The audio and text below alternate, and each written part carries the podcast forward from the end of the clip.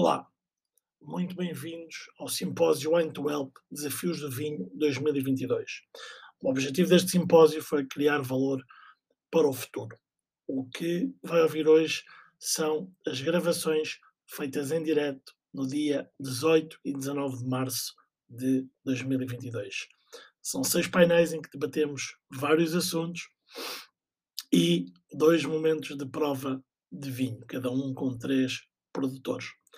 Queria, antes de começarmos, queria agradecer à Vini Portugal, ao Recheio, ao Dinheiro Vivo, Message in a Bottle, Roton, Município de Cantanhede, Virgo Wines, Precision Elite, J.E. Dias Costa, Mailboxes Campo de Associação Portuguesa de Jovens Enófilos, MEA Creative e 121 Nações, pela vossa parceria, porque sem ela não, não teríamos conseguido realizar o evento. Espero que se divirtam, espero que aprendam e enviem os vossos comentários. Muito obrigado.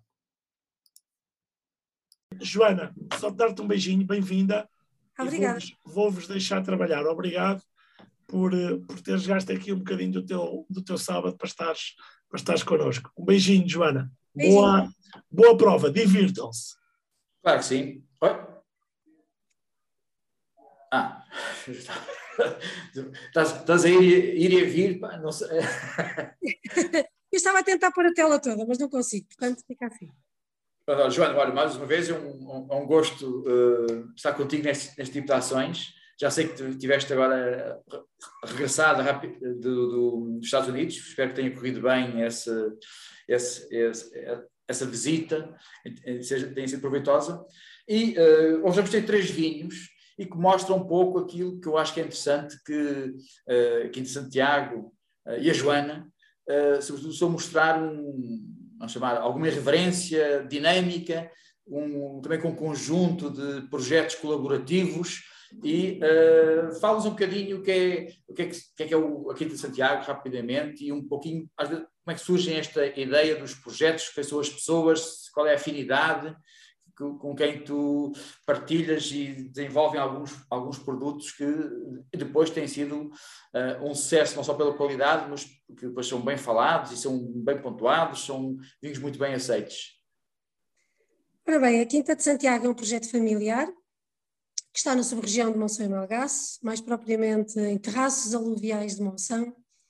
A quinta era da minha avó, uh, a minha avó que era viticultora, e do, que de uma forma muito espontânea me desafiou a mim, uh, ao meu pai, ao meu irmão, portanto à família, a deixarmos de vender uva e a passarmos uh, a fazer vinhos com marca própria, com a casta maioritária que ela tinha na Quinta de Santiago, que era o Alvarinho, a casta por excelência da, da sub-região.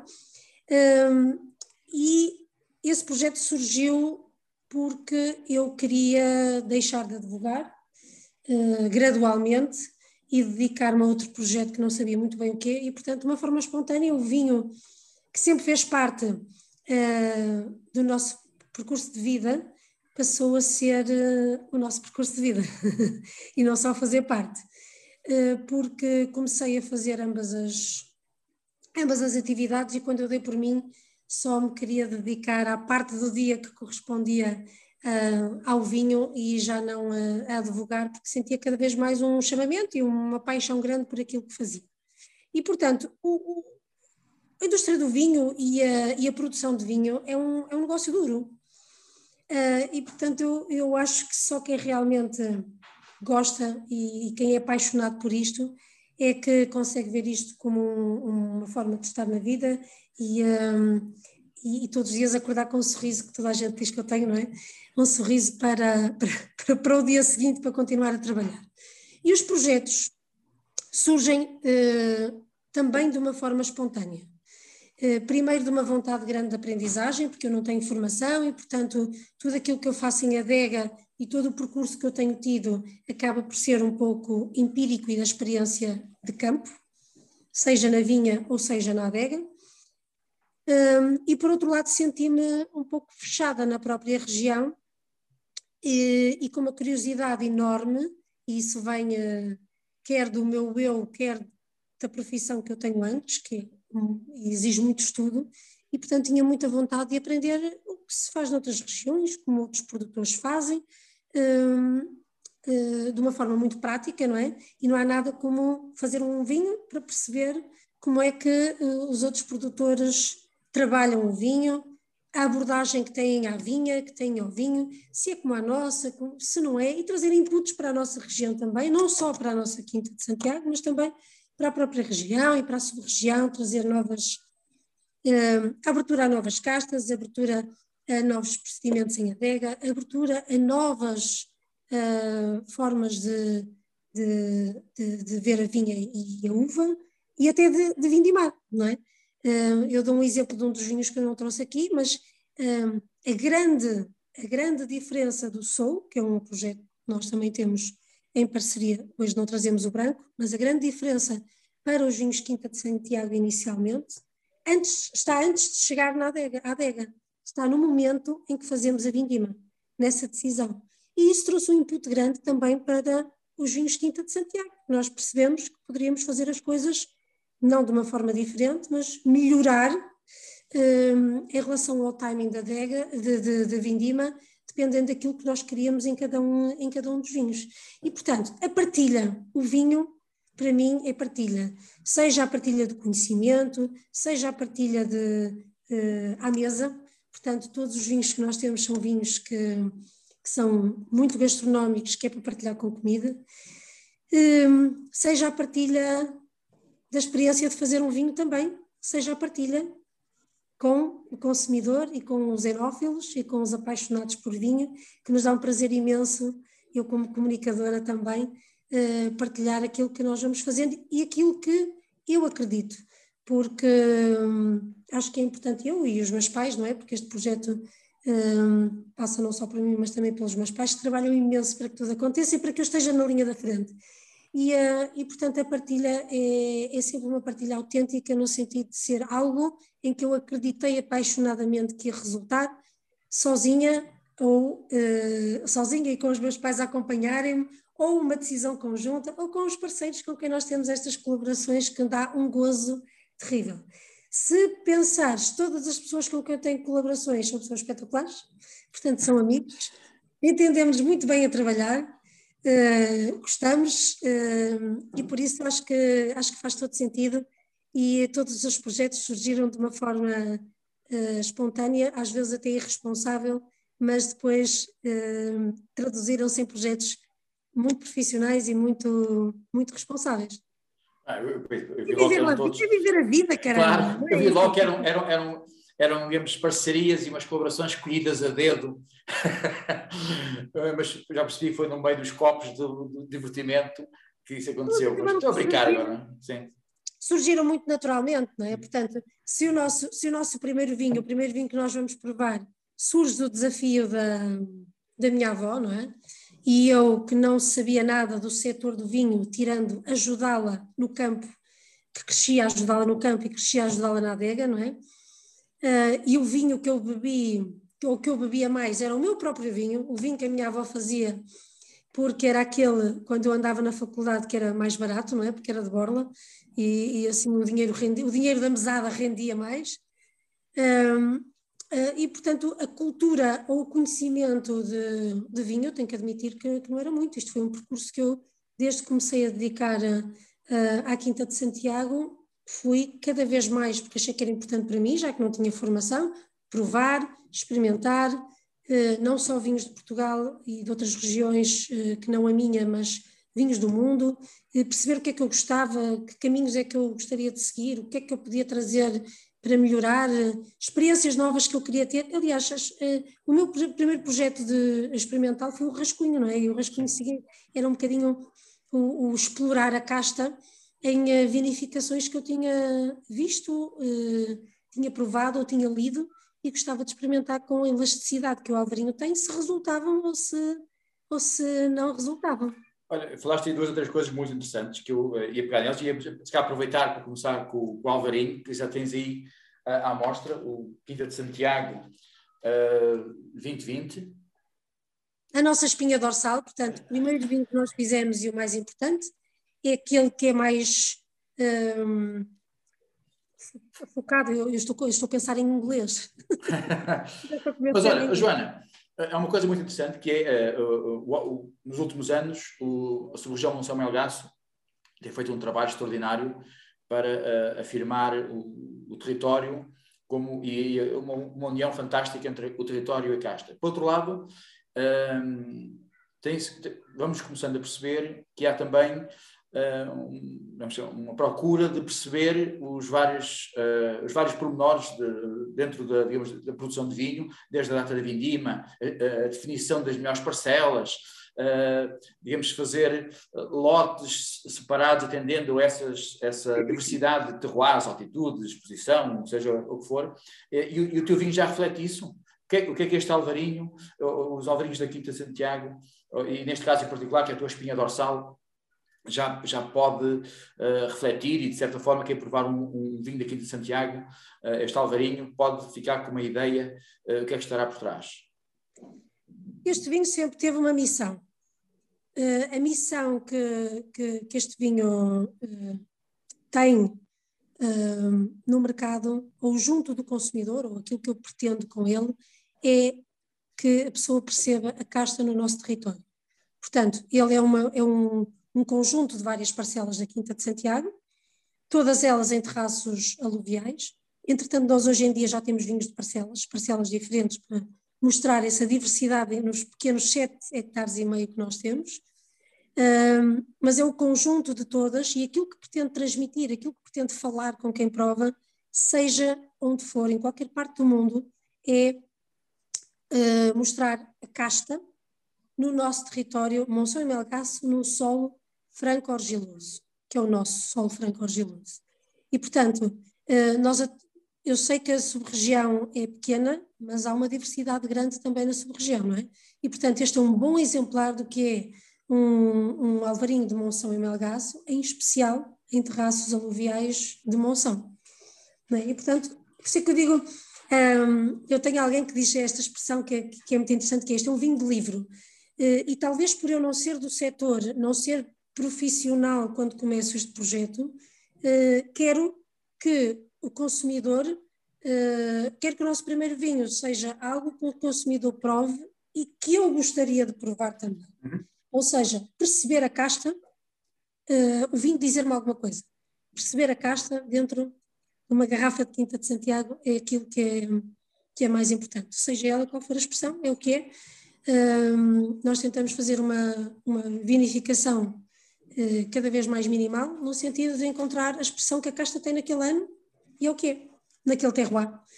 Uh, de uma forma muito simples e, portanto, uh, fermentação e estágio em inox. Este vinho é um 2020 e, portanto, o 2020 foi um ano em que um, nós tivemos um, agora já entrando por nós técnicos, um, ácido málico bastante alto e, portanto, nem batonagem fizemos para não trazer amargor ao vinho, que a casta alvarinho é uma casta que é bastante, uh, tem bastante tanino, apesar de ser branca e não, não parecer, mas tem, e, portanto, acaba por ser um, uma expressão muito singela, que é aquilo que nós pretendemos realmente com este. Depois temos as outras valências, não é? A explorar a elasticidade, seja a reserva, porque fermento que em madeira, seja o ânfora, porque é em ânfora, seja outro que não tem sulfuroso, outro que, que tem véu de flor, ou seja, depois há outras valências que acabam já por uh, influenciar na expressão que é a casta. E esta, daí ser a espinha dorsal, é de onde todos os outros partem.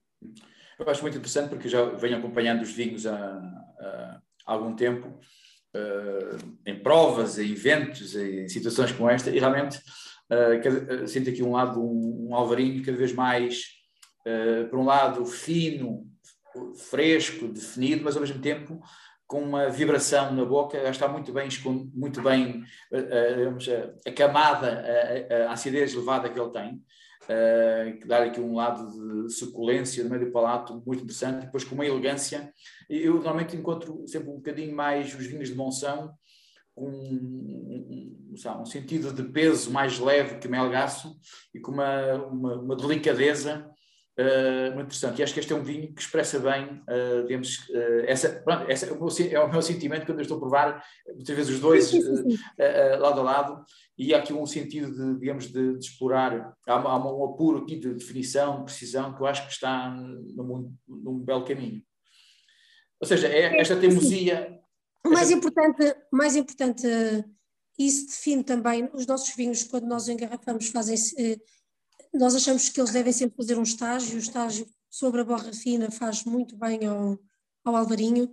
Uh, alguns meses antes do lançamento do vinho em garrafa também faz muito bem, porque o alvarinho gosta de repousar até, até depois vir cá para fora. E lembro-me que quando nós engarrafamos este vinho, eu dei para mim a pensar: ai meu Deus, ainda bem que nós.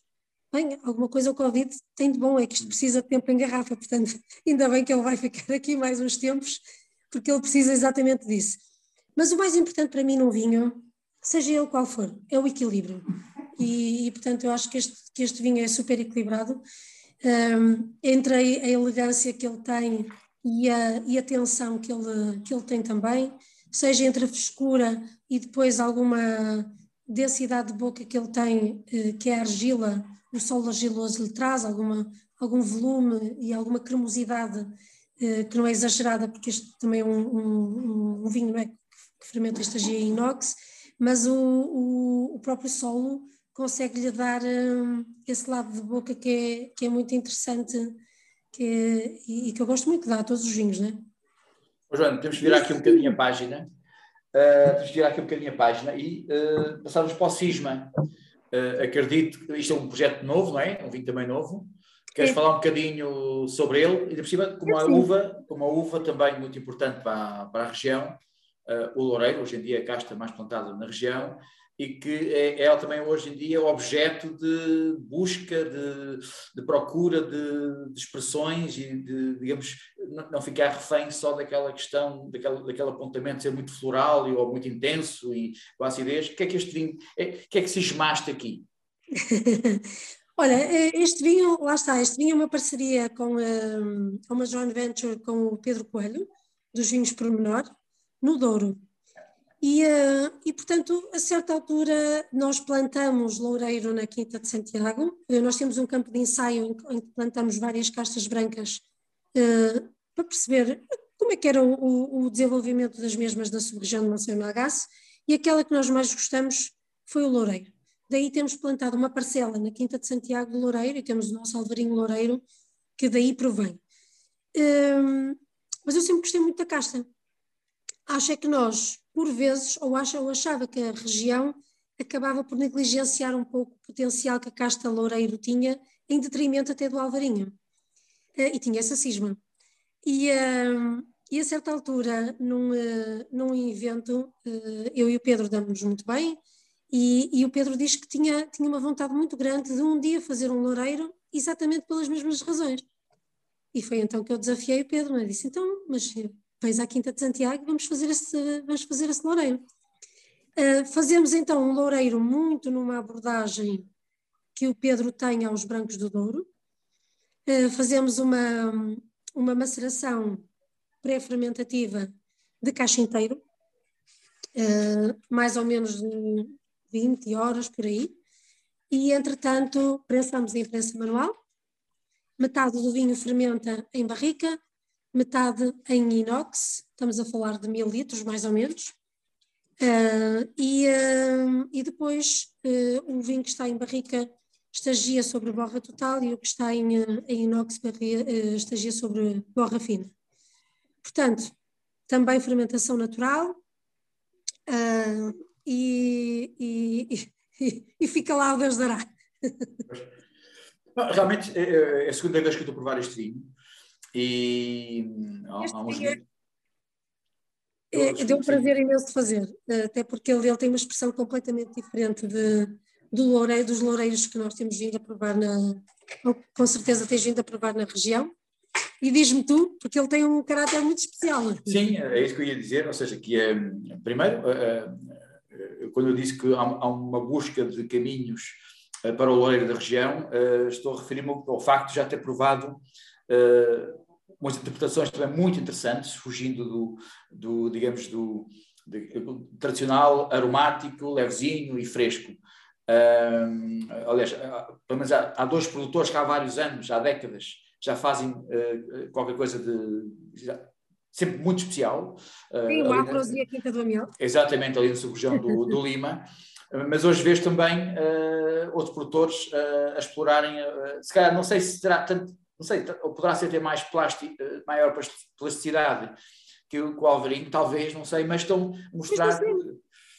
Nós temos que seguir esse caminho, não é? é. Temos que, que, explorar a casta, acho que é uma casta interessantíssima para explorar e não sei se não terá tanta plasticidade como, como o Alvarinho tem. Agora, temos aqui sempre a questão fenólica desta casta. Hum a expressão aromática dela é, é gigantesca e é muito difícil de, de domar. Aqui parece-me que esse, esse, assunto foi perfeitamente resolvido, uh, mas deu também, vocês deram aqui uma, uma abordagem chamar muito rica, muito rica, muito, com, o vinho tem uma certa austeridade na boca, é daqueles vinhos que uh, claramente, se calhar estamos aqui a beber hoje, é ainda muito cedo para ele, é daqueles vinhos que as pessoas já pensam, não, ou se calhar não associam tão facilmente que os vinhos da região dos vinhos verdes podem também ser vinhos de grande capacidade de envelhecimento, eu já estou à vontade, já provei vinhos este é um belíssimo exemplo, não é? com 30 é um anos. É. E é o infanticídio. É, e depois outra coisa que é muito interessante, que acho que é, há um conhecimento digamos, e a experiência e o viajar muito, como tu disseste, provar muitas outras coisas, porque realmente este vinho mostra um, um balanço que à primeira vista seria complicado de, conseguir. O vinho parece-me ter, um, em termos uma percepção de acidez elevadíssima, tem só 11% de álcool, uh, mas tem uma concentração e um volume de boca que contradiz isso tudo, uh, contradiz que, digamos, esses, esses, esses, esses parâmetros analíticos Uh, são só números que depois uh, a prova, uh, é digamos, o, o, trabalho de analogia e interpretação, digamos, vão, botam isso bordo fora do, ok, isto, tem isto, mas isto, este, o vinho resulta de uma, pode resultar de uma forma completamente diferente. E realmente é uma abordagem muito interessante de, tem aqui um bocadinho de, de é, é, edge, tem aqui um lado, digamos, de risco em termos de, digamos, de percepção. Uh, na perspectiva... isto, é, isto, é, um vinho muito mais emocional sim, do que sim, sim, é? é como tu dizes, isto, isto uh, os dados analíticos disto, que seria o que um técnico vir, uh, veria, são completamente distintos da prova que ele Exatamente. tem. Portanto, isto foi um vinho que foi feito com. com foi deixá-lo seguir o seu caminho, o seu percurso, Uh, engarrafá-lo quando tínhamos que o engarrafar, porque nós somos um produtor pequeno e, portanto, precisamos uh, dos, das barricas e, e, das cubas para a vindima seguinte, um, e, e, aceitar, aceitar o percurso que, que ele teve dentro da opção que nós tivemos inicial para, para o vinificar.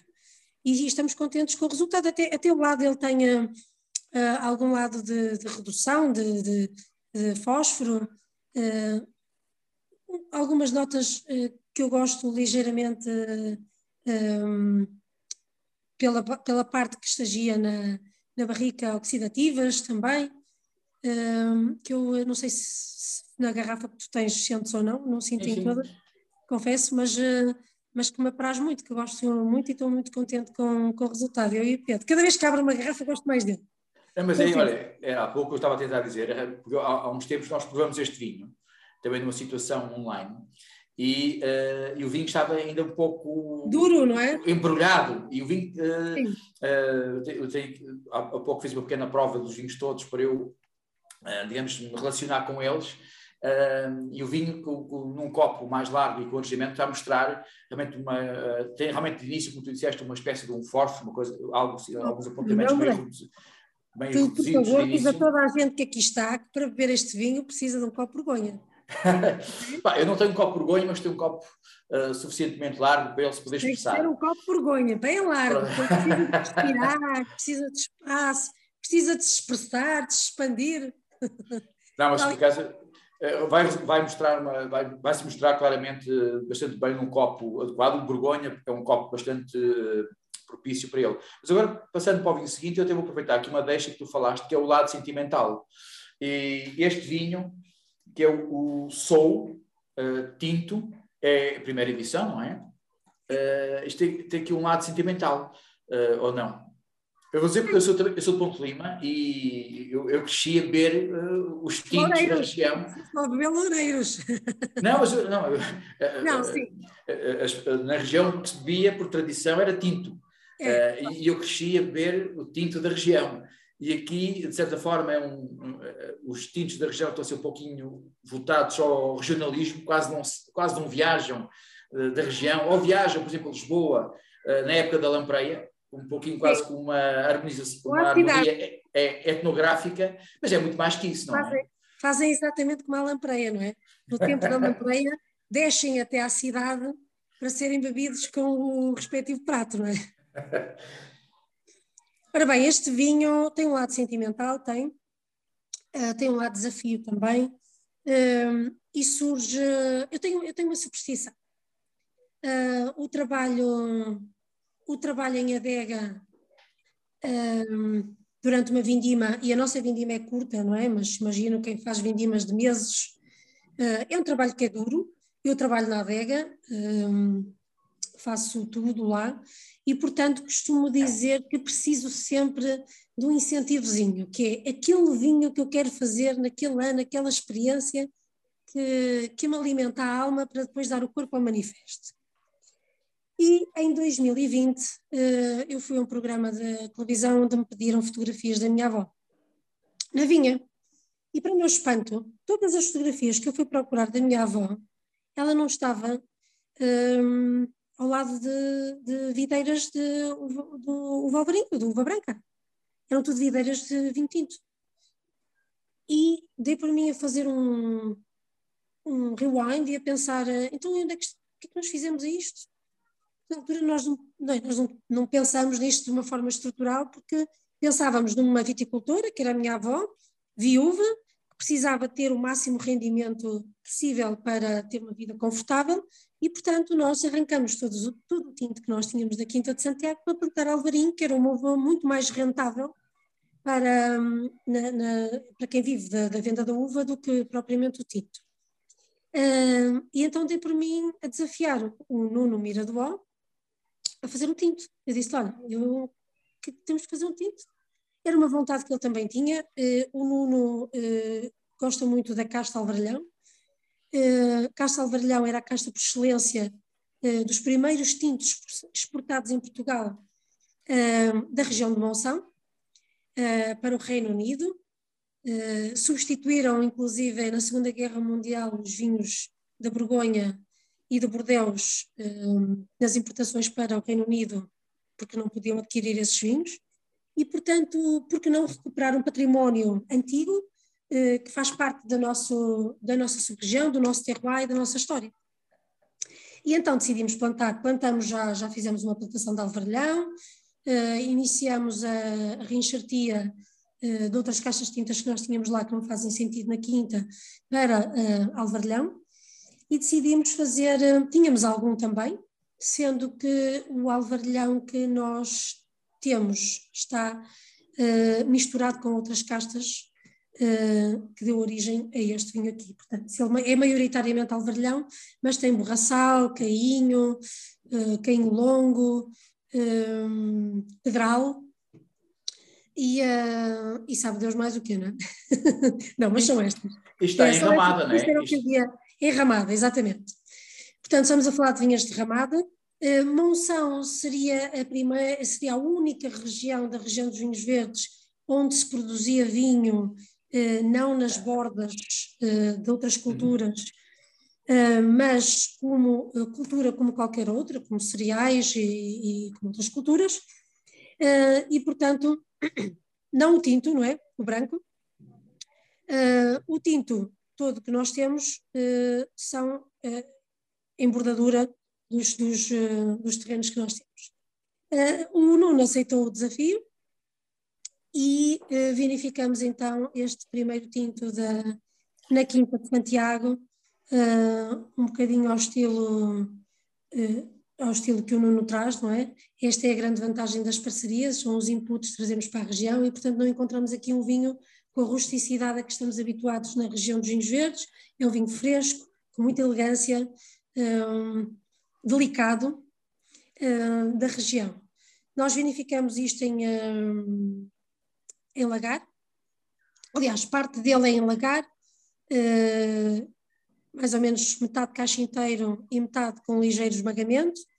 Uh, outra parte é em uh, cuba, caixa inteiro e depois com ligeiro esmagamento também.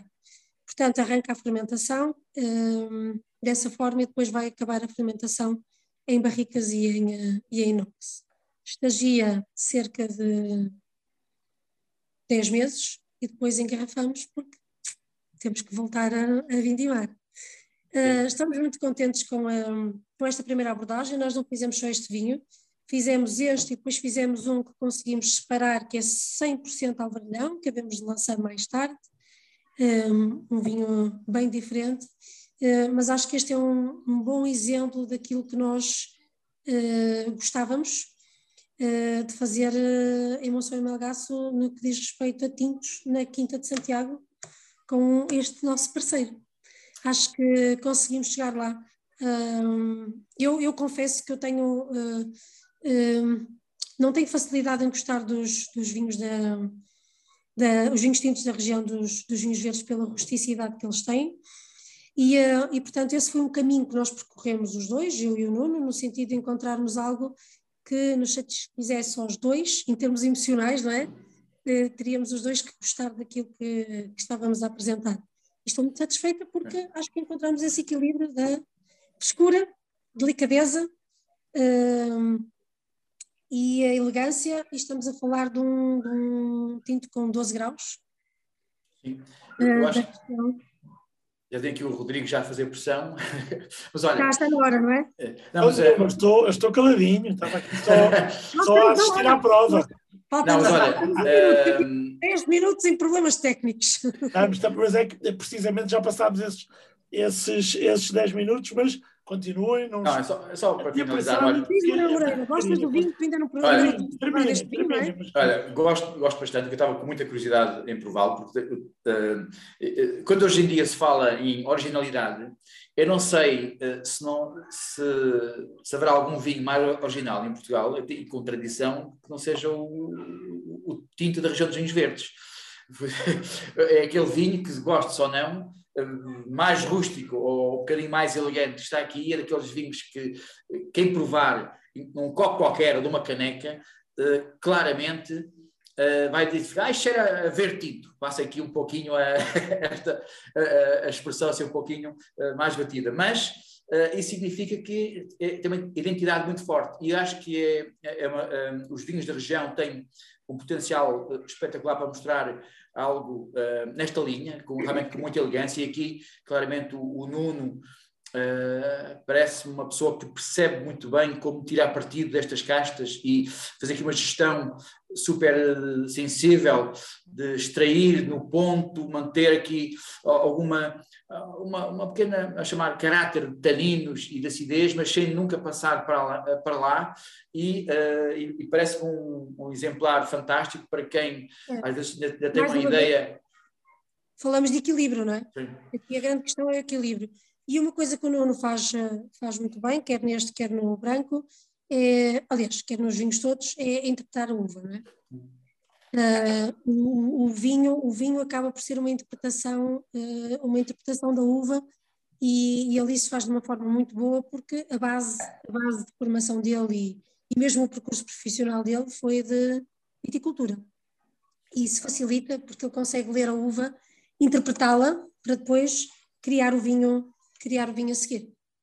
Deixo aqui um desafio a quem tiver a oportunidade de provar o vinho ou se não, se não conhecerem ou tiverem uma ideia um bocadinho ainda... Não, não devem conhecer ainda, que ele era novíssimo. Pois, não, se quem tiver uma ideia ainda um pouco uh, menos positiva ou menos agradável sobre os vinhos da região, uh, tem aqui um grande exemplo para uh, verem que a região pode fazer tintos, mantendo o, o caráter de originalidade que sempre os distinguiu, mas podem também ser vinhos, e cada vez há mais exemplos, uh, podem ser também vinhos com um grau de sofisticação, uh, cheio de identidade, e muitos vinhos que são a um estilo bastante contemporâneo, com este lado de estrutura sem ser pesado, este lado da fruta uh, vibrante, com aquela, toda aquela noção de frescura que hoje muita gente agradece. e que tem, extração, boa acidez. Tem outra coisa que eu, que eu particularmente, e ontem também referi com, do, com o painel anterior, ontem não eram só cavalheiros, hoje são senhoras, o, o, o Rodrigo dividiu isto irmanamente, Ah, mas que tem, ah, ah, eu diria que, pa- passa a expressão, que é uma expressão, vamos chamar, de um, que eu considero positiva, devido à, à tipologia da atividade, que é um, é um vinho de sommelier, aqueles, que é aquele vinho que no restaurante podemos propor para de- surpreender, para desafiar e para poder responder a muitas das solicitações que, para os menus de degustação e para responder Quer também dizer, para, para menus de degustação é ótimo para surpreender eh, com eh, harmonizações improváveis. um pouquinho isso, um pouquinho isso. Ah, Joana, olha, muito obrigado. Ah, pá, parabéns pelo, pelos vinhos e pronto, até breve. Joana, Até breve. Obrigada. muito, muito obrigado. Só queria deixar aqui uma nota que esta segregação não foi intencional. A primeira ideia, vou-vos dizer que até era só ter só senhoras, mas as senhoras estavam mais difíceis de aceitar o meu, o meu, o meu desafio. E depois pensei, não vou, não vou pôr, vou só sacrificar o meu e o Manel no dia do pai, porque isto já vai ficar em cima da hora de escutar. Ah, Eu, e o Manel fomos os sacrificados para o dia do pai, para deixar os pais com as, com as crianças e as, as, as mães, as produtoras a trabalhar. Estou a brincar. Joana, parabéns pelos vinhos e pelo teu trabalho. Não é só estes vinhos, é a consistência. Falávamos isso no painel com- dos produtores. hum, consistência é fundamental. Os, os anos passarem, os vinhos continuarem a ser bons, o estar nos mercados, o trabalho continuar a ser, a ser bom e tens feito isso muito, muito bem. Parabéns e um grande beijinho. obrigada, um beijinho. E agora vai lá festejar. Adeus, obrigado. Ô, Rodrigo, eu já agora queria só aproveitar eh, ali Vou no passar chat. aqui a Joana para participante, se ela quiser continuar aqui a ver as provas. Boa. Olá, Teresa, só dizer olá. Olá, Olá, boa tarde ou boa noite ou something like that. ainda está, está- Tudo bem? Ainda está de dia. Ainda Ainda está. está, ainda Não. está. Olha, Rodrigo, eu, eh, eu queria só responder aqui a um uma pergunta Da no chat. exatamente. exatamente. que é, eh, eu quando há pouco disse, fiquei surpreendido com, eh, com a, a diversidade de Sauvignon Blancs que a França produz. Eu conhecia eh, uma boa parte do que é Loire, uma boa parte do que é eh, o Sauvignon de Bor- de Bordeaux, eh, e umas coisinhas mais pequeninas, mas eh, em termos de estilos fiquei bastante surpreendido. Não tive a oportunidade, não me tocou a mim ou no meu painel provar vinhos portugueses, por isso não posso fazer uma, uma, uma fotografia dos Sauvignon Blancs que apareceram em concurso. Sei que algumas mesas de portugueses apareceu, mas eh, não apareceram na minha, por isso não posso comentar o que não apareceu. Mas pronto, é só para responder ali. Obrigado, obrigado, Manel. Tivemos, eu e o Manel tivemos que eh, fazer o chamado encher chouriços enquanto estávamos com problemas técnicos e aproveitámos para falar de temas que não são que, que são importantes, que é o, o concurso onde o Manel estava dos Sauvignons. Terezinha, muito bem-vinda. Olá, Muito obrigado por trazeres aqui o, o, o projeto Volte Face e vou-vos vou deixar aqui os dois conversarem sobre os vinhos e sobre o projeto, que é o que interessa. Até já. Beijinho. Até já. Ó, Teresa, olha. eh, Olá. eh, Não sei se a gente já se cruzou alguma vez. eh, Provavelmente por aí. Talvez com por o. Bruno ou assim, não tenho certeza. Talvez, Manel. Não, não, não me recordo, mas, Não, sei que ele uma vez mas fez sei uma- bem, sei bem quem é. Ah. Mas aqui estamos em desvantagem porque eu sei, não sei tanto sobre o projeto.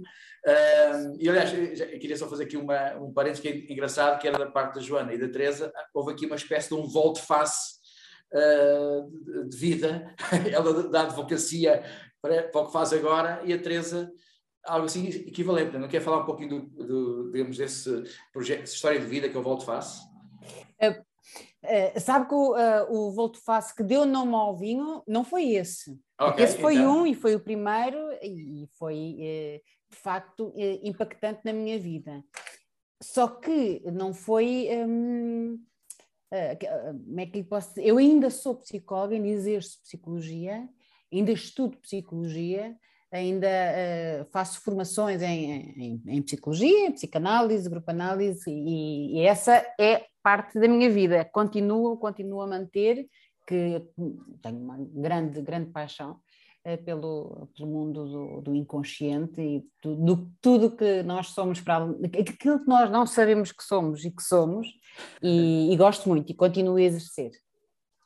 Uh, de facto foi um volte-face, porque tirei Psicologia e depois Engenharia Agronómica, foi assim uma, uma, uma grande reviravolta, mas mantendo a anterior. O grande volte-face que deu nome ao vinho foi a venda da propriedade, da propriedade familiar que nós tínhamos, não é? do Cotermor, uh, e que eu de repente me apanhei sem chão. Portanto, eu fui tirar engenharia para, porque um entusiasmo crescente naquele mundo em que eu vivi e que nasci dos vinhos e, e, e, da produção de vinhos e da adega e das vinhas e, e, as pessoas que iam provar e cada vez mais eu me entusiasmei com aquilo e pensei, bom, se é para fazer, vamos fazer bem, desde o início e meti-me outra vez na, na faculdade a tirar um curso.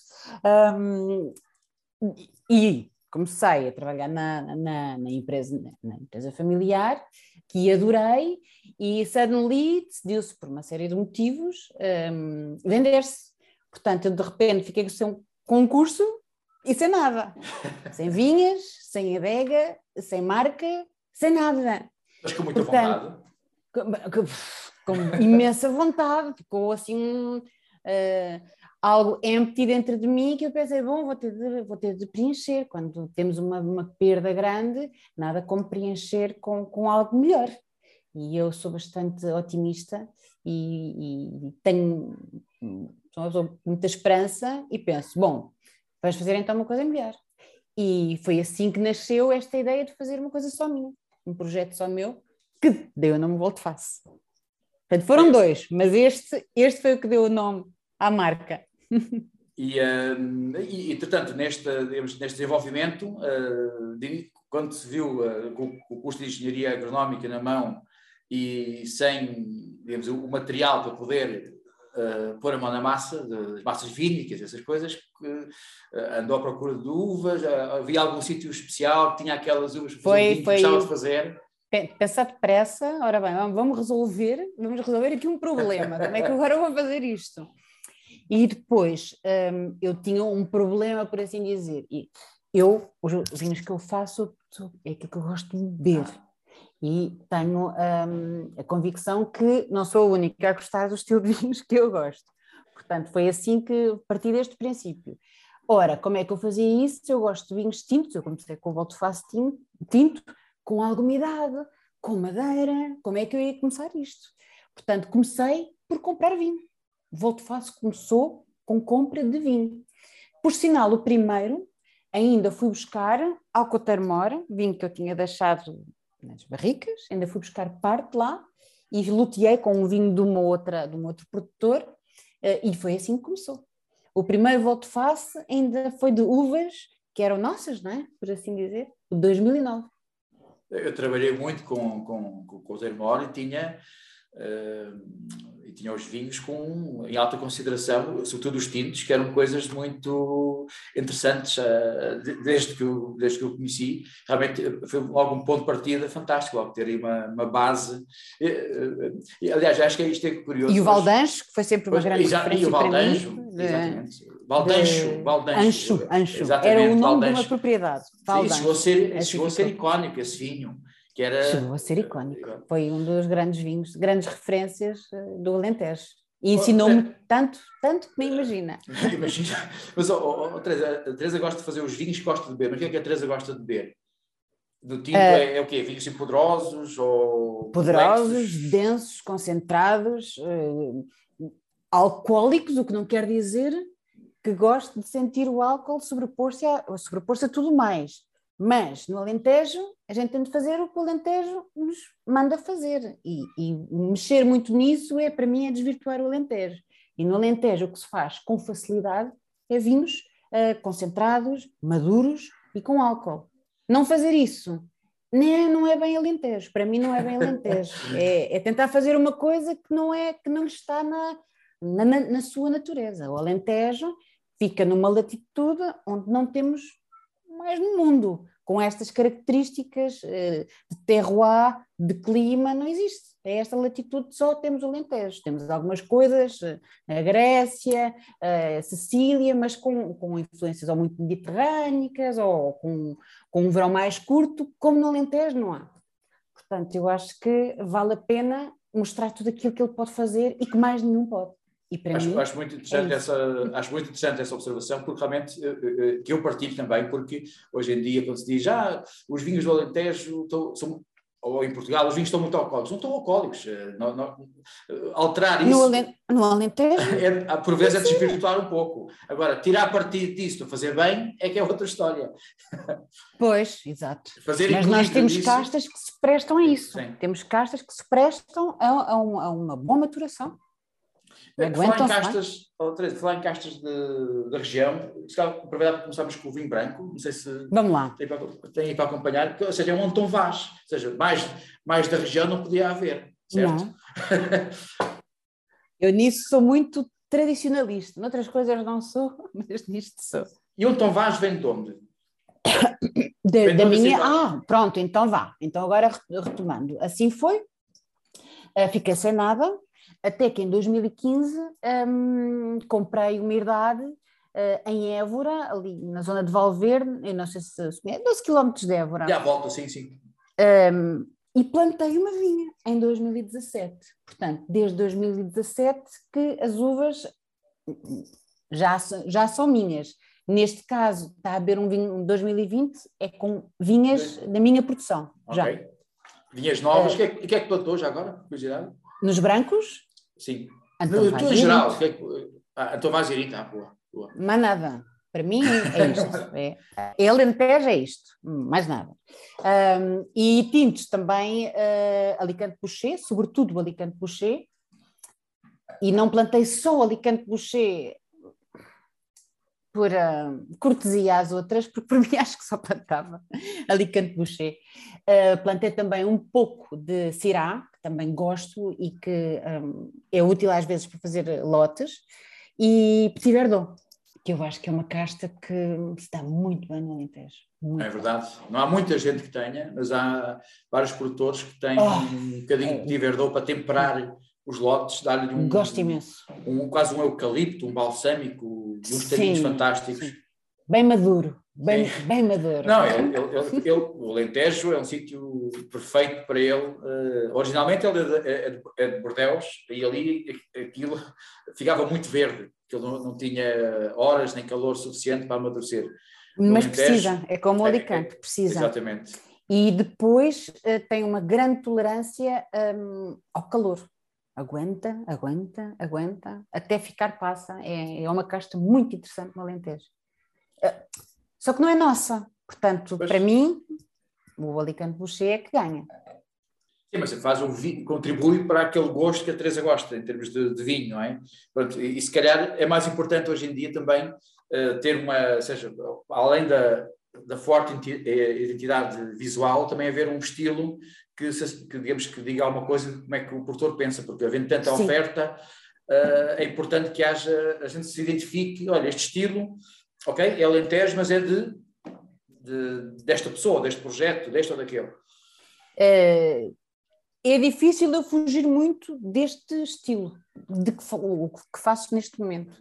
Fazer este tipo de tintos mais uh, concentrados, densos, uh, com fruta compota, uh, com madeira, e estes brancos com muita fruta primária, muito, muito a expressar o, o Antão Vaz, a fruta tropical, o ananás, a banana, que eu gosto de pôr com arinto para lhe dar um pouco mais de acidez.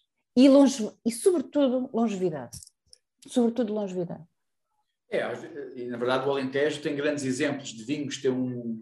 Uh, a maior parte das pessoas às vezes não associam que o Alentejo tem uma capacidade de envelhecimento extraordinária tradicionalmente, eh, muita gente fala do Dão e do Bairrada, sem dúvida, mas também há extraordinários exemplares e muitos uh, do Alentejo com uma grande capacidade de envelhecimento e nem sempre só sustentados na, na acidez. Ou seja, muitas vezes o arinto foi, foi acrescentado para. Ajuda, para, ajuda, ajuda. Uh, mas trouxe, se calhar, um bocadinho de uma elegância, uma. Uh, talvez uma. Não sei, estou agora aqui a divagar um pouco, uma, uma espécie de uma finesse aos vinhos que, eu adoro Arinto. É, pronto, que é, ele também sou um grande fã da casta. Mas oh, e como eu uh, tenho uh, um, um, dos meus, uma das minhas ambições que espero uh, tornar realidade em breve, que é fazer um espumante, o arinto para mim é essencial. Essencial. Deu um segundo. Não. Desculpe. Está tranquila. Não, porque eu estou aqui a provar o Anton Vaz e tem lá. Eu, eu, é, tem um lado. Não. Sai. Sai. Obrigada. Desculpe. Não, é normal. Posso... Não, eu, tô, tô, eu, eu não, devo confessar que não, não, não, não era um grande conhecedor, do, não era e não sou. Este, é das poucas vezes que tenho provado os vinhos. Então, com o Antovaz estou muito bem surpreendido, porque realmente tem um lado. Uh, por isso é que eu te perguntei de onde é que era, porque ele tem uma. Um, é um, pois, tem um lado. Realmente, tem, é, é que essa zona não há assim um. Que eu conheço nenhum vinho assim tão. Em, grandes, em grande quantidade de vinhos famosos com Antovaz. Uh, há muitos. Naquela zona a Fundação Eugênio de Almeida não é assim tão longe. Eu sei, eu sei, eu sei que a base deles é a Tomás e Arinto, na parte dos vinhos. Mas, ou seja, mas em termos genéricos... Eh, é, um, é um bom benchmarking para mim. Exatamente. É uma, uma boa, boa inspiração. Não, mas normalmente associamos sempre mais à vidigueira, onde de certa, de certa forma o Tom Vaz consegue ter ali aquele lado de concentração, mas sem nunca perder a acidez. E este vinho tem isso, e por cima de vinhas novas, eu acho isto muito interessante. Ou seja, a vinha tem que 7, 8 anos, talvez. Então, agora tem 5. 5, pois é isso. 2017 tem 5 anos. É uma, vinha, é, uma, é uma vinha muito nova. E, e tenho de confessar que acho um pouco um mito que vinhas novas não consigam não. fazer uh, grandes vinhos. Aliás, o, o, recuando um pouco, o, o Valdancho uh, foi feito inicialmente com vinhas novas. É, eu também já. E, que, e, e os rendimentos também não é como se diz, que grandes rendimentos não fazem, não é, não é bem, depende da casta. O Antão Vaz é uma casta que dá muito, que dá muito rendimento. Sim. Para mim, o, o, maior problema do Antão Vaz é a sua suscetibilidade um, ao, ao mildio, sobretudo. Isso é que é sempre uma dor de cabeça mas pronto, temos de animar e, e ter, tê-la ali nas nossas mãozinhas e tratá-la muito bem e nunca tirar os olhos dela. Ah, é, para mim é o único problema de Antão Vaz. Mas ela, estimadinha, é uma princesa. estimadinha. Não, mas oh, eu acho que há Faz maravilhas. na questão de, de, produzir um bom vinho, grandes vinhos com vinhas novas, há aqui outra coisa também importante, que é hoje o conhecimento que se tem de viticultura e, digamos, da instalação de uma vinha, hoje em dia, o conhecimento que existe dos fenómenos meteorológicos, os registros que, que há, uh, é todo um conjunto de, de, dados que permite que alguns desses uh, dizeres, uh, que se calhar poderiam fazer sentido em determinadas épocas ou, ou para determinadas, determinado, determinadas pessoas, se calhar hoje não faz sentido, porque realmente há um conhecimento que consegue colmatar perfeitamente essa situação.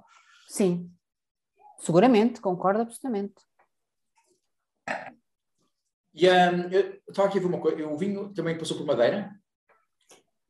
10%, 10%. que eu ponho numa barrica uh, com tosta mínima e faço batonagem.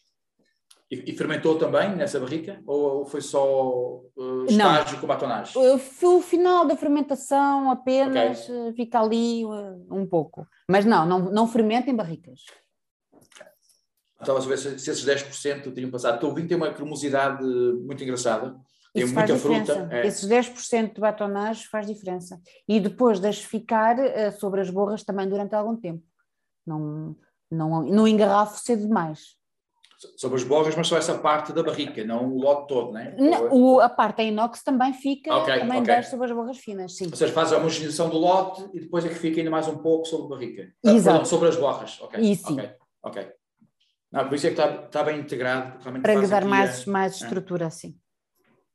Não, está muito engraçado, tem um caráter. Uh, eu sempre associo o Antão Vaz a uma, uma, nota de tangerina, uh, casca tangerina, algo assim do género. E ele tem cá isso, mas tem uma nota floral, um, uh, talvez aquele ananás verde que há pouco estava a referir, que é, é, é bastante interessado. Pronto, e, e, também por causa da vinificação, não é? as nossas notas abílicas. Uh, mas é muito engraçado porque ele tem muita força na boca, ele tem 14%, 14% mas tem uma vivacidade, tem um, tem um, digamos, um, tem, e tem uma boa acidez, em termos analíticos, não sei, mas 6 à vontade, por aí. Não, uh, é, não é um vinho, uh, não posso dizer, ouça, isto é um Antão Vaz com uma acidez brutal, porque nunca vai ser. Sim. O Antão Vaz não, não, é, não é uma casta com, com grande acidez, não é? O que não quer dizer que... Um, não tenha frescura. Não, não, que não seja um vinho de, de grande qualidade. Certo, não, certo, não, certo, certo, Só por causa disso, agora tenho todos os vinhos brancos têm de ter uma grande acidez, eu não, eu não concordo. Uh, penso que, por exemplo, a fruta do Antão Vaz compensa a fruta, a vivacidade da fruta uhum. primária, compensa talvez essa falta de acidez de, de outras castas mais ácidas. Sim. O Chardonnay e o Pinot Gris também não são castas com, com muita acidez, antes pelo contrário, são grandes castas. E eu acho que nós não, não temos de ter vergonha de dizer o Antão Vaz, sim, não, não, de facto não tem muita acidez, não tem não. Não tem hoje nem vai ter nunca. E eh, tentar mexer nisso também é não ser Antão Vaz. Pois é, tudo, eh, eu, eh, não, hoje em dia hoje fala-se muito de ter bastante, bastante acidez, aquilo, mas realmente o, o, o, importante é que o vinho tenha um equilíbrio, porque há vinhos com acidez muito alta e que, digamos, falta-lhes a, a, carne para sustentar, o osso para sustentar Exato. Aquela, aquela acidez, por outro lado, é pegar nos vinhos que às vezes têm menos, mas que com um determinado tipo de trabalho e vinificação, conseguir, e sobretudo viticultura, data de vindima, uhum. conseguimos que os vinhos tenham um sentido de leveza, mesmo tendo, digamos, partindo de uma base ácida completamente claro. não, não, não tão alta. Sem sim, sim, sim. O Antão Vaz não faz vinhos chatos, não faz vinhos planos de todo, de forma alguma. Não, eu estou bem surpreendido porque tem muita vivacidade e para mim uh, também, uh, os, ao bocado estamos a falar que a Joana tem vinhos de um, de um, de um perfil teorocólico mais baixo e aqui estamos a falar de vinhos completamente diferentes, mas são equilíbrios muito próprios, não é não há que o, uh, não há que o, o vinho tem que ter 13, ou tem que ter 10, ou tem que ter isto, não, tem que ter o que tem para ficar uh, equilibrado. Uhum. Aí, e neste caso, uh, gostei muito do, do Antônio Vaz. Falamos um bocadinho do tinto? Claro, claro que sim. Sei se, se a Teresa quer acrescentar alguma coisa. Não, não, uh, só apenas dizer que, que para mim o, o truque é, é, mexer pouco naquilo que, que, é pouco. que o Alentejo dá, nos dá que estas castas nos dão. É deixá-las fluir, serem livres, mostrar, mostrar aquilo que são. Sim, mas para isso também precisa que alguém uh, consiga entender isso, para depois poder uh, uh, transpor isso para o vinho. eu, eu vinho. acho que stop, eu acho que, acho que já estopei há algum tempo, portanto, no momento certo, quando elas estão no seu tempo, não é? Uh, não, não lhe digo que não é, é um, um trabalho difícil, porque é. Uh, o momento de vindima é das coisas mais importantes, na minha opinião. Uh, desde o trabalho até aí, mantê-las sãs, mantê-las bem, fazer um, terem um rendimento que nós entendemos que queremos que tenham, e apanhar no momento certo. Certo.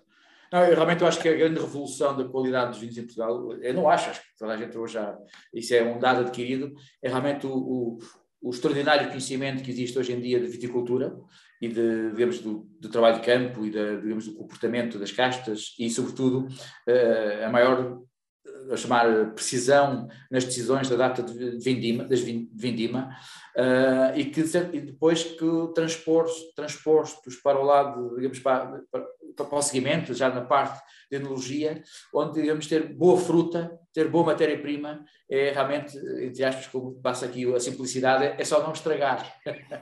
Eu, é, é mais ou menos isso que eu penso. É mais isso que eu penso. Não estragar.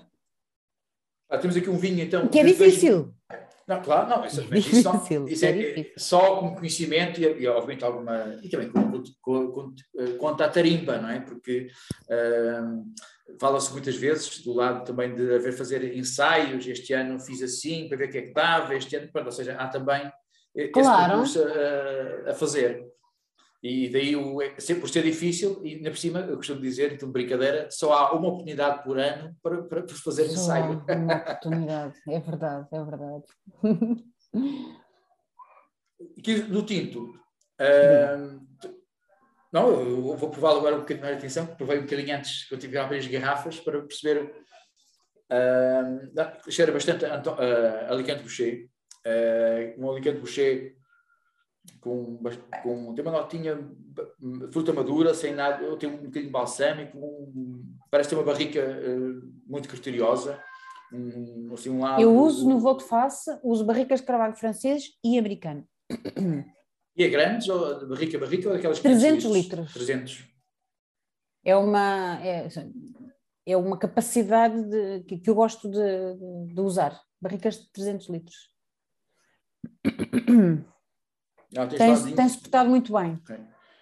Eu acho que hoje em dia está cada vez a mais uh, adeptos de, desse tamanho de, de barrica, porque o, é? o rácio fruta e versus madeira. E rácio fruta versus a madeira e isto pode não ser muito romântico de falar, a parte económica também conta, não é? E uma barrica de 300 litros, acá o valor por litro de ser uh, ligeiramente mais baixo, mas uh, cumpre perfeitamente, uh, talvez damos mais um mês ou dois de tempo de estágio, mas estou muito contente. Era, eu, nós não usávamos no, no Cotarmor, usávamos barricas de 225, eu comecei a usar 300 na, na volta face e estou super contente, super contente, gosto imenso. Também fiz uma experiência com 500 litros, já não gosto tanto, mas 300 acho que é uma, é uma boa escolha. Não, para estas castas, também, aqui também tendo atenção às castas, porque estas castas normalmente pedem uh, bastante troca de oxigênio para polimerizar os taninos, para os dar um pouco mais de suavidade. Ainda está aqui um bocadinho um gripezinho, parece-me, do, do, do Petit Verdot, aqui um, um herbal vegetalzinho muito bonito, de quase. Eu, uh, para mim, o, o, o sempre uma nota assim meio eucaliptal. Uh, eu acho, é, por vezes, há zonas onde o, o, o Alicante Boucher também dá essa notinha. Mas acho que é, está muito bem, tem, tem muita força, é um, dá claramente a ideia que é, um, que é um tipo de vinho que, que a Teresa gosta, com muito meio de boca, um palato bem, bem, bem recheado e com os taninos. Uh, das coisas que mais gosto de ver, olhar para, para os vinhos tintos, é, uh, é os taninos.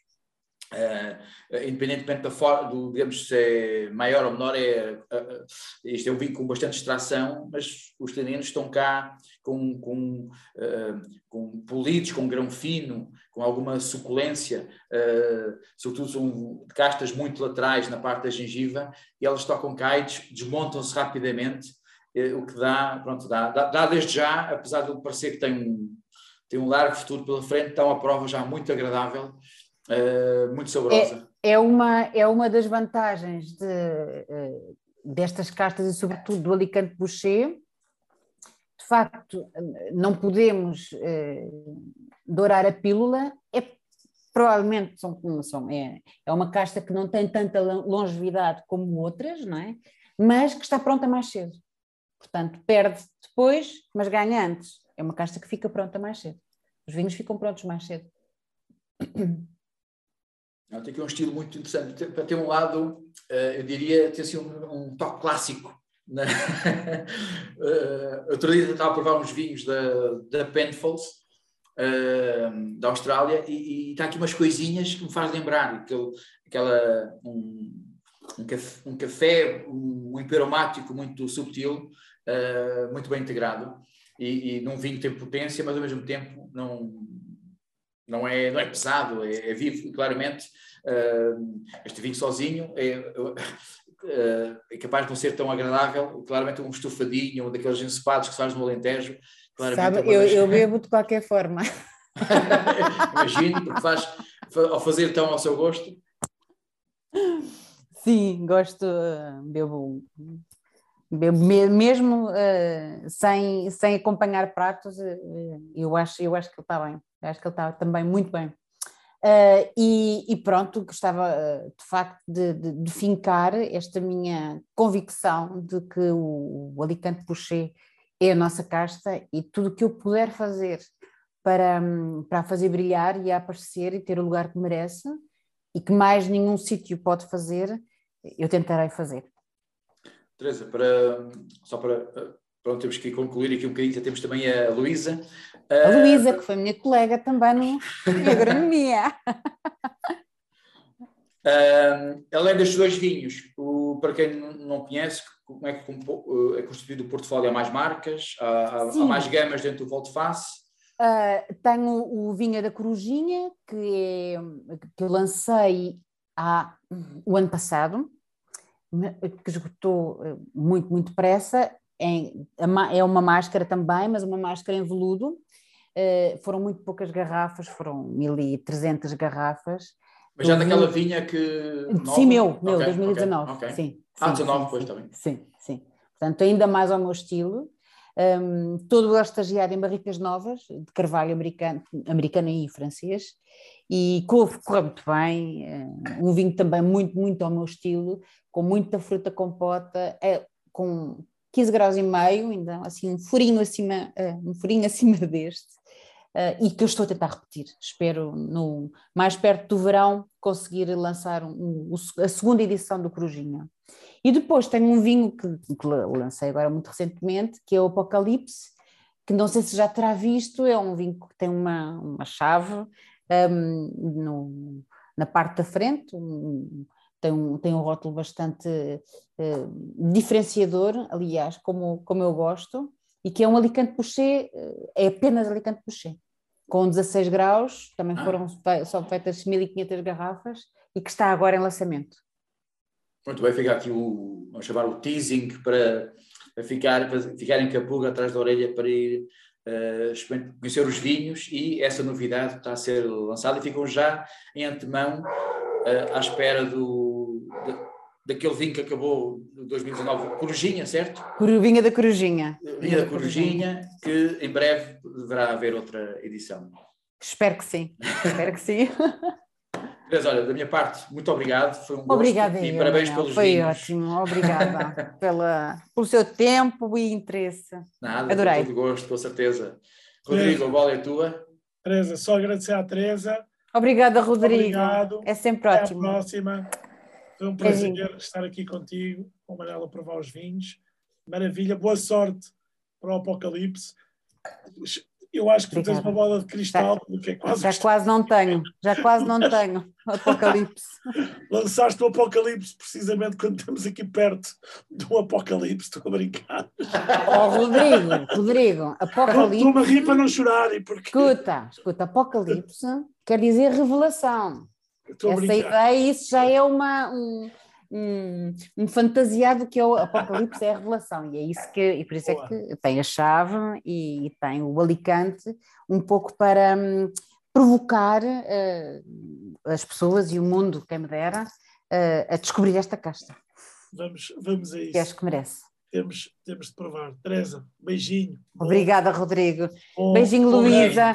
Adeus, Manel. Adeus. Adeus. Adeus. Vamos ligar Obrigada. o som à Luísa. Beijinho. Luísa, tá. muito bem-vinda. Oi, Bom dia, boa noite. Ah. Boa tarde.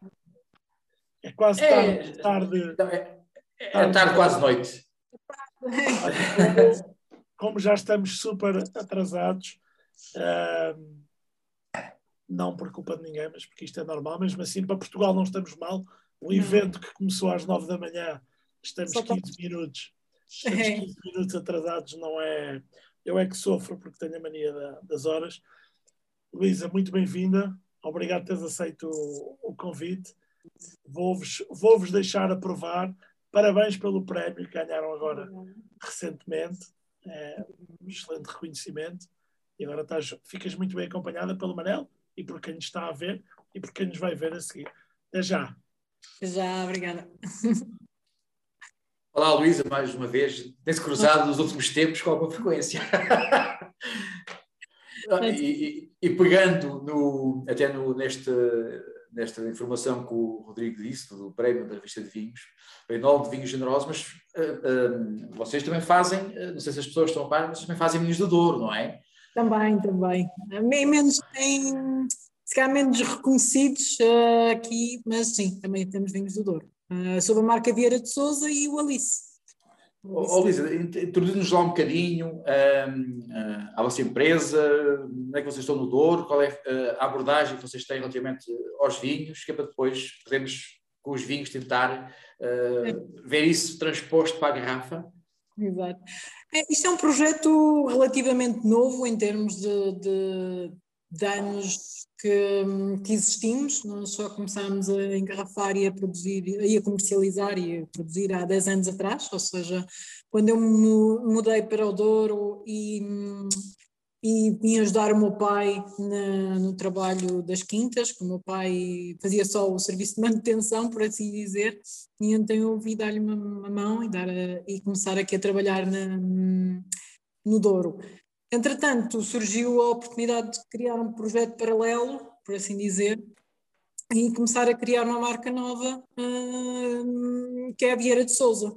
A Vieira de Souza é o nome da nossa família, uh, e como tal peguei nesta, neste nome tão muito tradicional português uh, e começámos a, a, engarrafar tanto vinhos do Porto como depois os, os vinhos do Douro.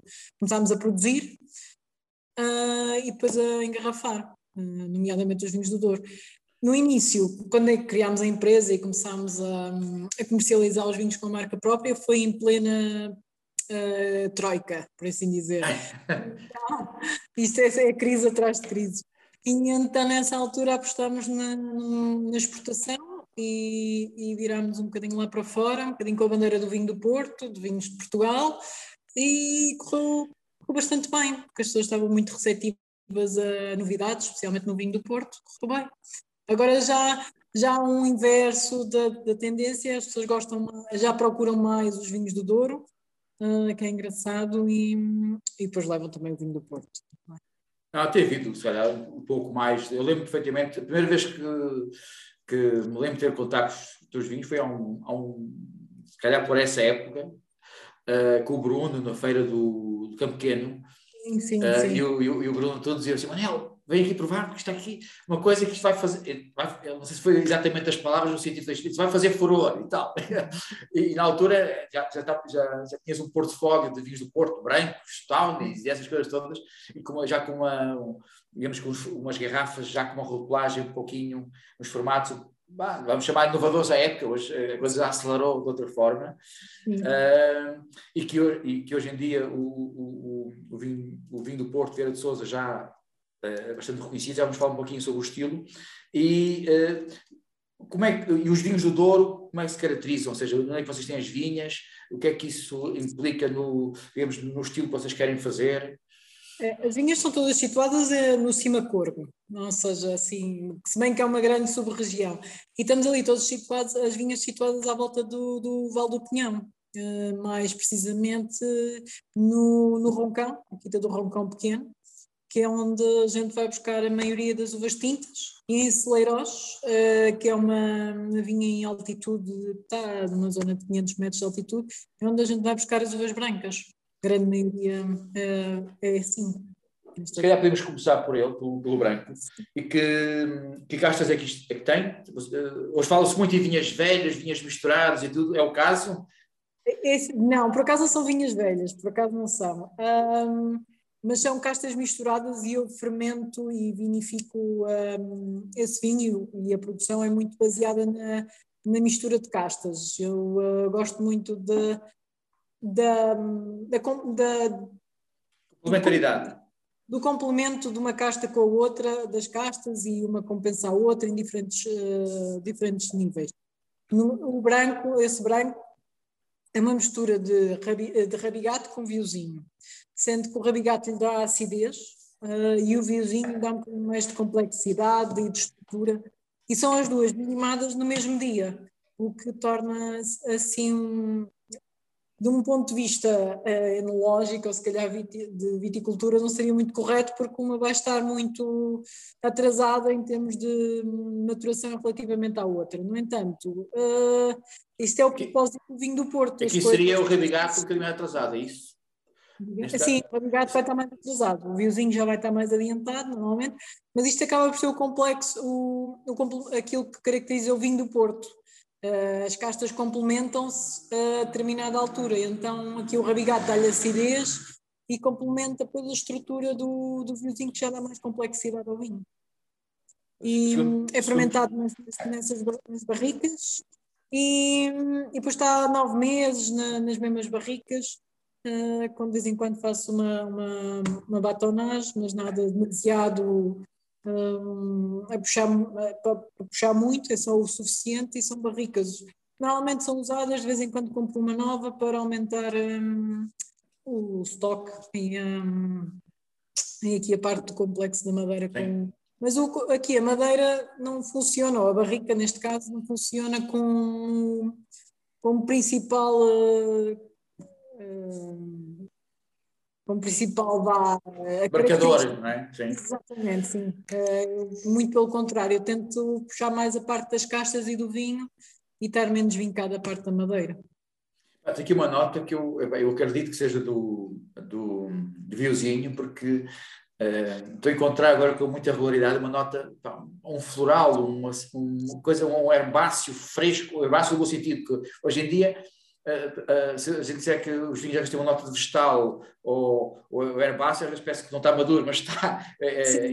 E, e, e, e, o facto de vocês também vidimarem, apanhar uvas de altitude, apanhar no tempo certo, embora aqui as duas têm uma complementaridade Uh, essas notas são. Hoje acho que não há problema em dizer que tem estas notas um pouco o vegetal fresco, ou um herbáceo, algo assim, que, estão cá e, são umas notas, digamos, muito.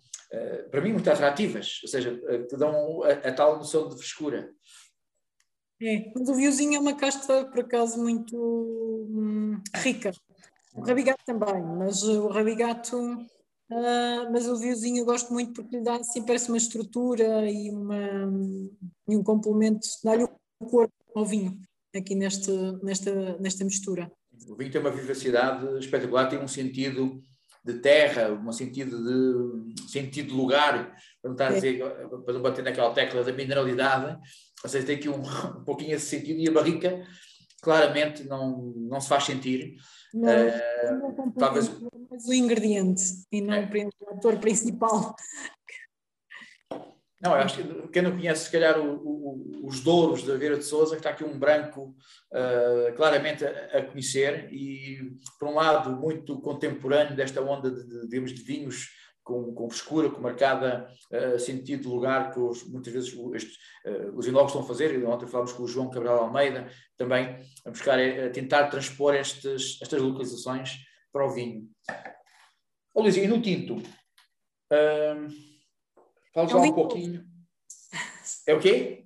É um vinho novo. novo que hum, foi engarrafado há pouco tempo, penso. Ok. Ah, é o Reserva 2020, é isso? Dá o 2020, é. Está, está aqui escrito à, caneta. então temos aqui um, um caso um primeiro para, para não deixar perder. Exatamente, um primeiro que hum, foi realmente foi engarrafado há coisa de duas semanas, está realmente ainda muito, hum, muito vivo. Uh, acaba por ser também uma, um tinto com uma casta que eu gosto muito, quase maioritariamente, não sendo, não é uma monocasta, mas é uma casta, é um vinho que está base, uh, com a base em toriga francesa, ou seja, uma casta tradicional uh, duriense, do Douro, e, e, muito importante para a parte do vinho do Porto também, e que acaba por ser uma casta eu comecei a trabalhar logo no início, porque hum, foi, foi a casta que eu também estudei no meu trabalho final de curso, e depois acabei por, por me apaixonar pela casta e tentar compreendê-la mais, porque acaba ela na altura era uma casta, hum, não era que seja mal, mal amada, mas era mal compreendida e não era a casta assim mais utilizada para fazer vinhos do Douro, porque é uma casta que tem tendência a ter baixo álcool e também pouca cor, si, dependendo dos sítios onde ela está. E, e isso naquela altura não era muito bem compreendido, hoje em dia já é uma coisa, uma tendência do mercado e as pessoas procuram isso, é uma, e como sendo uma casta com, que tem tendência a ficar com o álcool mais baixo, é ótimo agora para, para estas tendências do mercado, não é? E eu gosto muito da casta porque ela tem assim uma, uma textura de boca e um aveludado e, com, e pronto, e acaba por ser a base dos vinhos, dos nossos vinhos do Douro, do Douro todos tintos. É o, o, interesse é tal que é, cresceu imenso no, no Douro, não é? Foi. E já, pelo menos sei que no, no Alentejo e um ou outro produtor do Tejo e Lisboa, também já há umas, há, há umas quantas, uma, uma quanta área de plantação de Toriga Franca, e realmente um, porque estão a reconhecer muitas uh, virtudes e se calhar essa questão da, da, digamos, de alguma da frescura, da acidez, uh, pode ser o, digamos, um, um dos ativos que uh, mais procura. Outra das coisas que eu gosto muito da teoria franca é ter uma, um perfil aromático que não anda assim totalmente longe da Toriga Nacional, tem assim um lado floral também, umas bagas azuis, mas depois tem um, uma maior cremosidade em termos de taninos, um bocadinho mais envolvente, Sim. eu acho que... E, e, mas é só Toriga Franca ou... É sensivelmente, se calhar, 80% de Toriga Franca e depois tem, outra, tem Toriga Nacional também, Uh, em minoria, juntamente com, também com um bocadito de, de Roriz, mas maioritariamente é francesa. Já vem de, umas, de, uma, de uma parcial diferente, cá mais cá em baixo, já mais, já mais baixo, não é? já não vem lá de cima de, de Roncão. Já, e é uma zona que está virada a nascente e, okay. como tal, é, beneficia bastante ali da, da frescura do vale e, não, e não sofre tanto com o calor porque o sol na, da parte de tarde já não lhe embate com toda a força. Então, porque a toriga francesa também tem esse. Um, é muito sensível na, na parte final da maturação, que se ela não é vindimada na hora certa, depois começa a ficar muito passa e, e perde-se muito o rendimento. E então é uma zona fantástica porque beneficia muito da frescura de, da manhã, não, não tem tendência a sofrer tanto com o calor naquela, naquela zona. Apanha o sol da manhã até meio do dia e depois é. apanha um bocadinho de sombra, a, a, fica abrigada. É, fica, literalmente. não, olha, não sei, isto vai, estar, isto vai estar no mercado quando? A partir de quando? Ah, eu espero que seja daqui a duas semanas ou três, ah, que é okay. é muito cedo. Eu gostava que ela ficasse mais tempo em garrafa, mas a coisa tem que. Vai ter que tem... mexer. Então quer dizer que tem corrido bem, não é? Ou seja, tem. É, quer dizer, pronto, nós como somos produtores, hum, não compramos uvas uh, fora do nosso, aqui da, das nossas vinhas que, que exploramos, uh, não, estamos um bocadinho limitados, não é? E então, ao estarmos um bocadinho limitados em termos de quantidade, também produzimos pouco e acabamos por ter ali os estoques assim controlados. O rótulo que eu tenho aqui é do 19 eh, e que diz 14,5. Este não anda muito longe desse teorocólico. Está com 14,5. Está com 14,5. É, mas é, é, é, impressionante. Ah, um bocadinho a conversa estamos a ter com, de um lado, que a Joana, depois com a Teresa, que é eh, é, mais, realmente é, é, muito mais importante a sensação de leveza que o vinho tem, de vigor, de estrutura, eh, mais que peso, é mais vigor, estrutura, é realmente, eh, digamos, a soma de tudo é muito mais importante que ter ali eh, este ou aquele, digamos, eh, dado e realmente é, funciona muito bem. Sim, é. Sim eu, eu gostaria que ele gostasse. Nós tentamos sempre apanhar as uvas o mais cedo possível, mas realmente o Douro tem estas. sofremos aqui um bocadinho com o calor, não é? E, e como tal, pronto. Os, mas apesar da Toriga Franca ser uma casta que supostamente tem uma tendência de álcool um bocadinho mais baixo que as restantes, o que ajuda bastante no lote, mesmo assim ainda vai sofrendo. E, e fazes como no branco, onde fizeste, vamos chamar uma co-fermentação, ou aqui fazes uh, as castas em separado e depois vais luteando? Não, não, é tudo com, com fermentação. Eu Faz faço... é lagar ou desculpa? Uh, não, eu na, é em Cuba, uh, eu, porque que é para fazer uma extração mais lenta e mais delicada do que no, no, no lagar, sim. E preservar e um pouco esta fruta, talvez. Sim, é. Temos sempre esse cuidado com, com, com esta casta e com esta, com esta vinha.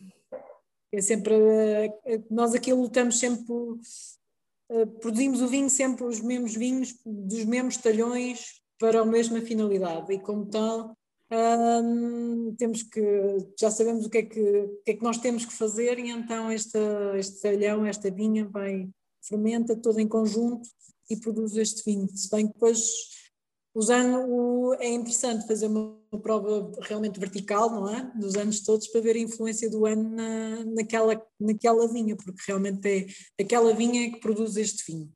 E, por curiosidade, uh, em termos de reserva, fizeste quantas edições? Começámos em 2011, uh, agora nove, neste caso já são nove. sem falhas, sempre, sempre fizeste reserva em todos os anos, ok? Pronto, então já merece fazermos uma vertical para ver então ver o efeito da, das colheitas.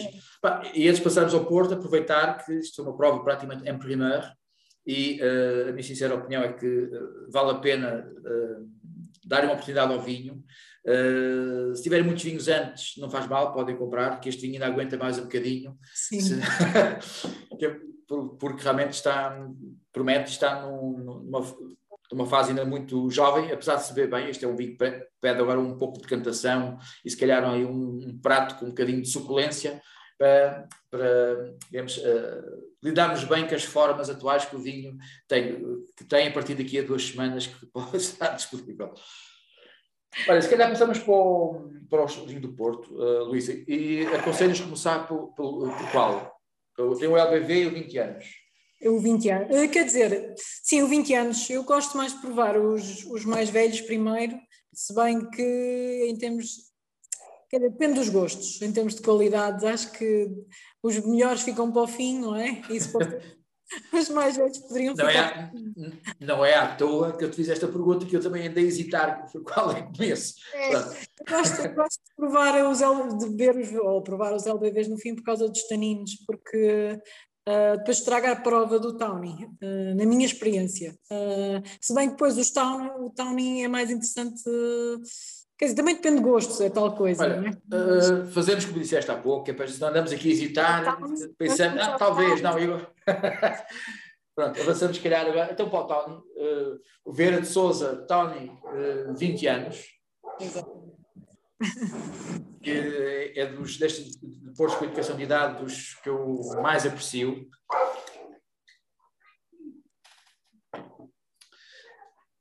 Já agora, qual é que é a abordagem? Uh, cada casa tem o seu estilo, uh, mesmo fazer vinho do Porto. Qual é que é a abordagem, do, neste caso, nos townies e no vinho do Porto em geral que vocês têm? É assim, hum, eu quando comecei a produzir o vinho do Porto foi se bem que tinha a escola um bocadinho de, do meu pai de, de, e, e, também a história do, dos estoques e de vinhos que eu já tinha provado da família, mas foi um bocadinho voluntário e inocente e na minha ignorância de fazer o mesmo estilo, mesmo nos LBVs, que dá para ver isso, que são um bocadinho mais secos um, e, e frescos. As uvas acabam por ser eh, todas nossas e isso faz com que o estilo seja reproduzido uh, naturalmente. Mas uh, não utilizamos o mesmo terroir para produzir os vinhos do Porto desde sempre. Acaba por, por se conseguir manter o estilo um, tanto nos vinhos novos como nos vinhos velhos. Oh, oh, Lisa, aqui uma curiosidade, o, digamos, os vinhos e as uvas, ou, ou as parcelas à partida que, que vão para ele, para Tawny, são as mesmas que vão para a categoria Ruby, ou seja, o LBV ou Vintage, Uh, não, não. Okay. Uh, por acaso, nós, uh, nós às vezes temos umas ideias pré-concebidas e do potencial de cada vinha, e é engraçado que depois, aos poucos, a gente vai percebendo que realmente há, há vinhas que têm potencial para vintage LBVs e há outras que são fantásticas para fazer townies e, e para evoluírem para townies. Uh, e, portanto, aos poucos e poucos a gente vai naturalmente escolhendo e, e, fazendo já as fermentações já apontadas para esse tipo de vinhos. E, mas já sei quais é que são as vinhas que normalmente todos os anos me produzem os LBVs e os vintage e assim já faz com que a gente possa trabalhar melhor e fazer um trabalho mais uh, minucioso para cada um dos vinhos. É engraçado.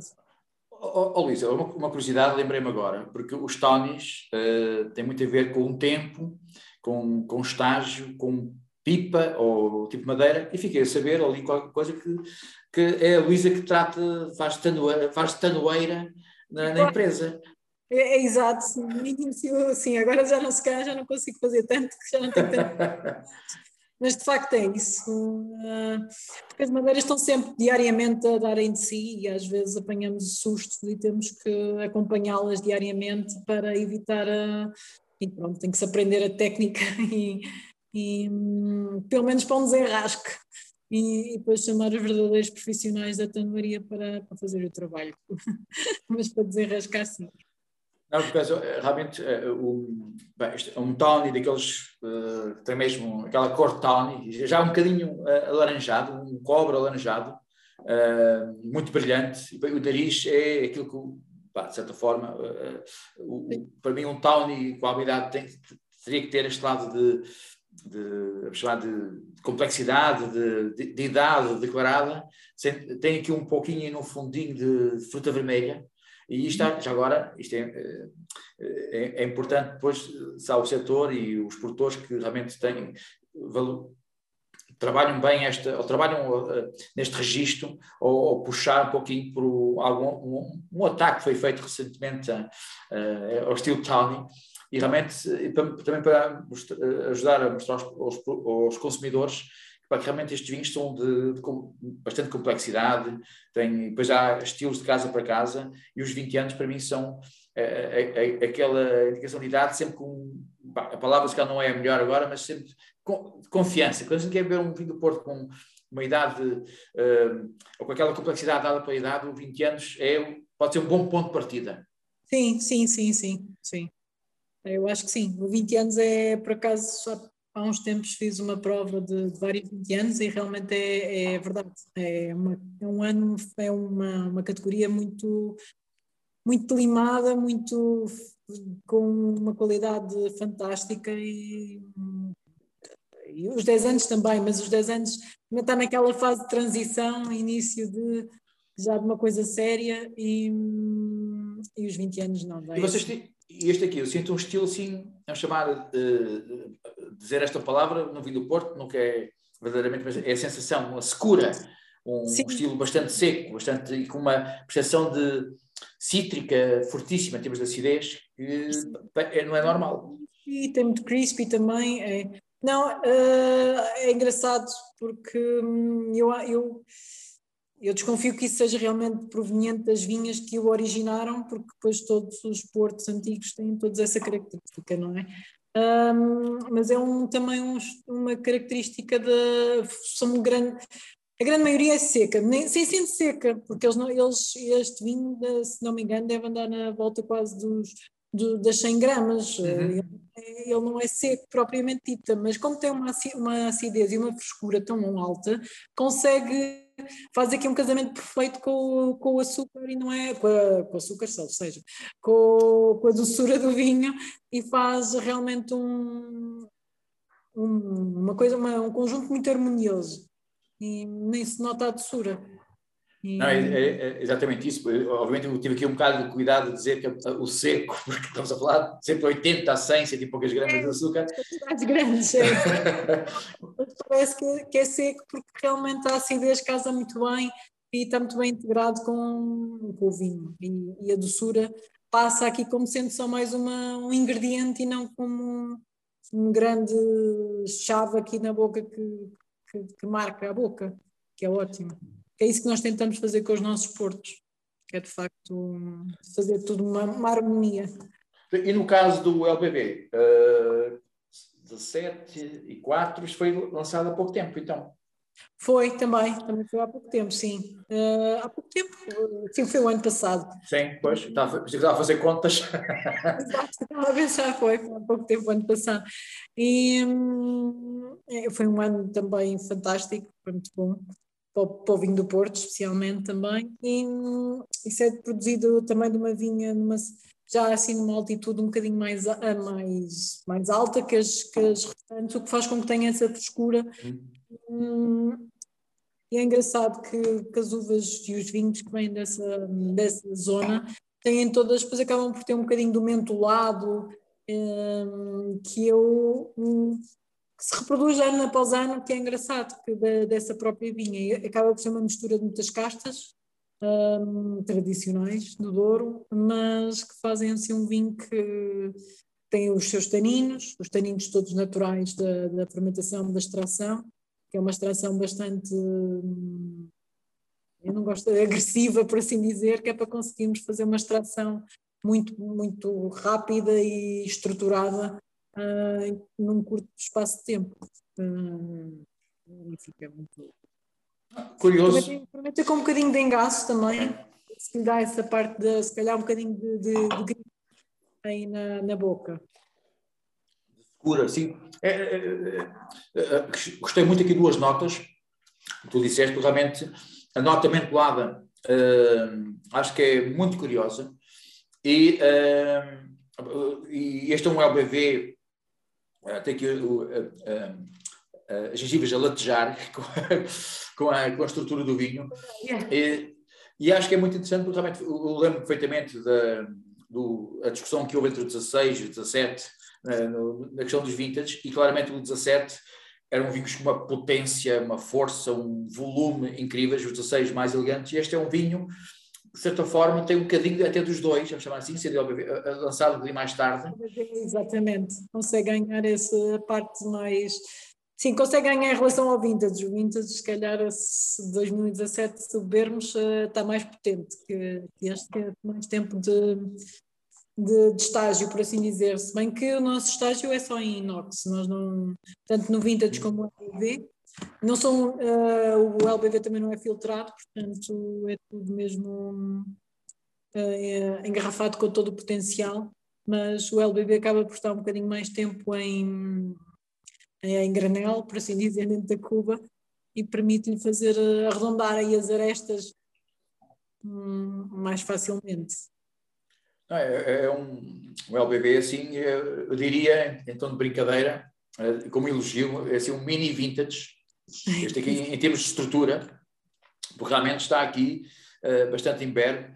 Eu acho que o, o envelhecimento inox preservou-lhe aqui muito da fruta primária, ou seja, apesar de tudo, uma, uma vertente uh, frutada, floral, um bocadinho este mentolado balsâmico fresco, depois com os taninos muito, eh, uma boca muito a lembrar um tinto do Douro, não tanto o vinho do Porto, mas a lembrar muito um, um, um com uma sensação de segura, aquele engaço, eh, Sim. dá-lhe um pouco esse toque.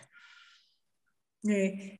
E hum, também às vezes te lembra um bocadinho o chocolate, que acaba por ser o, o mentolado, que, é, que, que faz um conjunto muito engraçado.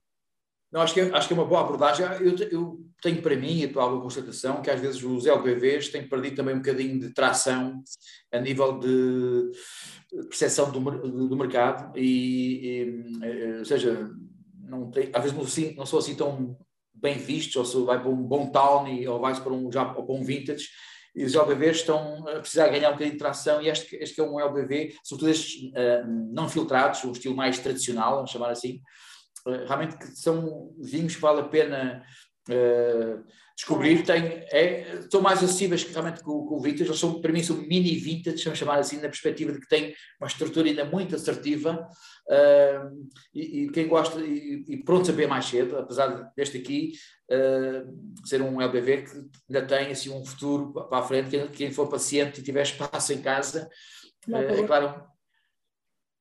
É verdade e mantém aqueles, ou seja, há um reconhecimento do estilo entre o, uh, o Tawny, que obviamente são vinhos diferentes, mas este lado de secura e de vivacidade é reconhecido também no, no LPV, eu acho que isso é interessante. É, eu, eu acho engraçadíssimo exatamente por isso, porque foi uma coisa inocente e não foi pensada e, é engraçado depois agora com a experiência começamos a provar os vinhos e fazer comparações e vemos essa tendência e como nós em, em, termos de enologia não intervencionamos muito na parte da fermentação, nós fazemos as fermentações por eh, talhões, por, eh, por eh, zonas, e já sabemos mais ou menos o que é que a gente quer de cada, de cada talhão e como tal já se vê essa linha, vê-se essa tendência e confirmamos que de facto é a tendência da vinha e não a mão do enólogo, que é isso que nós na, na nossa casa e também no estilo que, que queremos. É, se eu daqui a 30 anos, 40 anos ou 50 anos não estiver cá, uh, as vinhas vão estar cá e as coisas vão continuar a ser como, com esta linha. E os, os vinhos vão dizer: olha, este foi feito pela Luísa, é uma forma de ser lembrada quando não estiver cá. Olha, é. Luísa, uh, da minha parte, olha, muito obrigado. Uh, e parabéns pelos vinhos. Não é à toa uh, o reconhecimento que tem tido nos vinhos do Porto e claramente é um estilo vale a pena descobrir, que é às vezes fica um pouco, sei lá, não aprecia tanto alguma doçura que normalmente os vinhos do Porto têm, que tem na realidade, mas a percepção dela, quem gosta de algo mais seco, tem aqui um estilo uh, de refúgio, uh, não só de refúgio, mas com muito prazer, e claramente em descobrir também os vinhos do Douro, e temos aqui dois vinhos, um que ainda vai para sair e outro acabadinho de sair, por isso a oportunidade que o, o simpósio está a dar de ficarmos com aqui uma espécie de novidades uh, em primeira mão, lançamentos quase em primeira mão, para uh, poder descobrir. Agora nos tempos próximos. Exatamente. Obrigado. Obrigado. Obrigado. Rodrigo. Olha, venho, venho. Peço primeiro que fiquem os dois um bocadinho para não me despedir sozinho. Quem esteve a ver, portanto, peço, peço para ficarem os dois. Luísa, muito obrigado. Mais uma vez, parabéns pelos vinhos e pelo trabalho, a ti, a tua irmã, a família, a, a família toda, que é um trabalho de, de família e de, e de, parceiros. Manel, mais uma vez, obrigado pela, pela parceria, não só no simpósio, mas sempre. Obrigado, já, já, já vou há alguns anos de, de, de parceria. De amizade e parceria. Amizade, exatamente. Parceria eu acho que só se consegue fazer parcerias se houver amizade, senão Pronto. depois acabam por não, eh, por não, por não vingar. Olha, vou, vou agradecer a todos que estiveram aqui, que estiveram aqui connosco ao longo, ao longo destes, dois, destes dois dias, todos que nos estiveram a assistir, porque isto é, é, é sobretudo para eles. Eh, é para o setor, mas é, o, o, vinho tem uma particularidade que eu acho fantástica, que é um setor que, mesmo os temas que são do setor, interessam a quem está fora. Ou seja, há outras indústrias que só interessam ao produto final. O vinho, as pessoas, o, quem, o consumidor também se interessa pelo resto, pelo, pela comunicação, eh, pela enologia, por, eh, pelo, pelos canções, interessa-se por tudo. Há muita gente que se interessa por eh, por tudo. Nós depois vamos ter a oportunidade de, de, partilhar aqui alguns dados demográficos de quem, esteve, de quem esteve a participar. Também vamos, obviamente, editar todos, eh, todo este conteúdo destes dois dias e partilhar com, com toda a gente. Tivemos praticamente 600 inscritos no simpósio, não estiveram todos a acompanhar aqui um, eh, ao vivo. Uh, graças a Deus hoje já se pode andar na rua, já se pode fazer, já estamos mais próximos de uma vida normal, portanto, ainda bem que não passaram o dia todo à frente do, eh, do computador, mas depois vão poder assistir aos, aos painéis que mais, que mais vos interessarem. Agradecer a todos os parceiros, não vou agradecer um a um porque já estamos, já estamos tarde, mas estão, estão aqui em cima da minha, da minha cabeça.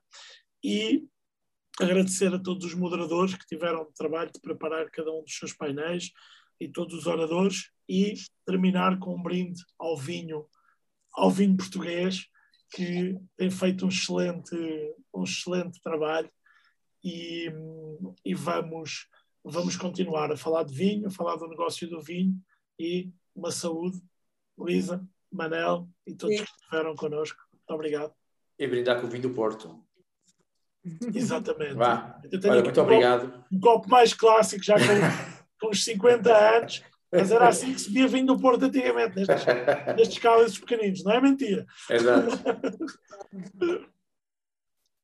Rodrigo, muito obrigado e uh, Luísa e, e, a todos até, até um dia destes. Eu vou fazer aqui um, pedir para vocês esperarem que eu só tenho duas mãos, fazer aqui um, um, um print screen. Saúde. Saúde. Anel, vamos a isso. Maravilha, muito obrigado. Bom descanso a todos. Feliz Dia do Pai. E Feliz que se resolva esta situação, esta invasão da Ucrânia também, que foi um dos, um dos motes deste, da, das inscrições gratuitas. Um abraço a todos. Muito obrigado. Abraço, obrigado.